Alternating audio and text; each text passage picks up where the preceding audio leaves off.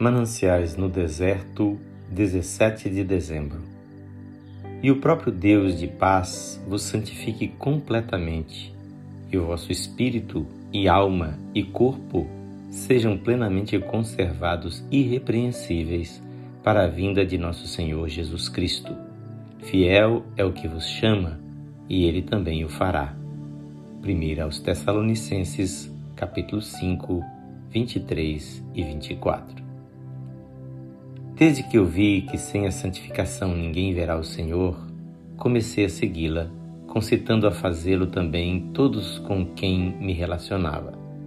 Dez anos depois, Deus me deu uma visão mais clara de como obtê-la, pela fé no Filho de Deus. E imediatamente declarei a todos: Nós somos salvos do pecado e somos feitos santos pela fé. Disto testifiquei em particular, em público e por escrito, e Deus o confirmou por milhares de testemunhos. Venho continuando a declará-lo por mais de 30 anos e Deus continua a confirmar a minha obra. Escreveu John Wesley em 1771. Eu conhecia Jesus e ele era muito precioso à minha alma mas havia algo em mim que não se conservava suave, paciente e benigno.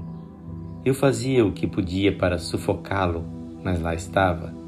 Busquei a Jesus para fazer alguma coisa por mim, e quando lhe entreguei minha vontade, ele tirou do meu coração tudo o que não queria ser suave, tudo o que não queria ser paciente, e depois fechou a porta, disse George Fox. Neste momento, meu coração não tem um grão sequer de sede de aprovação. Sinto-me a sós com Deus. Ele enche o vazio. Não tenho um só desejo, vontade ou aspiração senão nele. Ele me pôs livre num lugar espaçoso. Tenho ficado maravilhada e surpresa de que Deus pudesse dominar completamente tudo o que há em mim pelo amor, disse Lady Huntington. De repente senti como se uma mão, não fraca, mas onipotente, não de ira, mas de amor, estivesse sobre a minha fronte.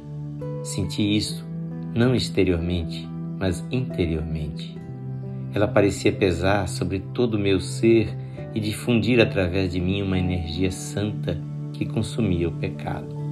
Enquanto descia pelo meu ser, meu coração e mente tiveram consciência desta energia purificadora da alma Sob sua influência, prostrei-me até o chão e, na alegre surpresa do momento, dei exclamações em voz alta.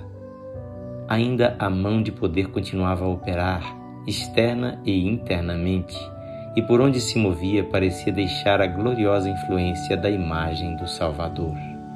Por alguns minutos, o profundo oceano do amor de Deus tragou-me, todas as suas ondas e vagas passaram sobre mim é o testemunho do bispo Hamline.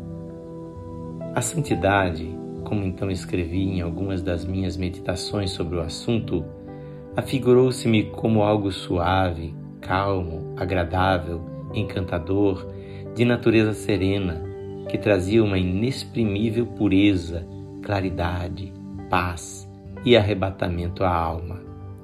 Em outras palavras, algo que tornava a alma como um campo ou jardim de Deus, com todo tipo de preciosas flores e frutos, tudo muito agradável e tranquilo, gozando de uma doce calma e da suave vivificação dos raios do sol. É o testemunho de Jonathan Edwards. Que o Senhor Jesus abençoe com santidade a sua vida e a sua família.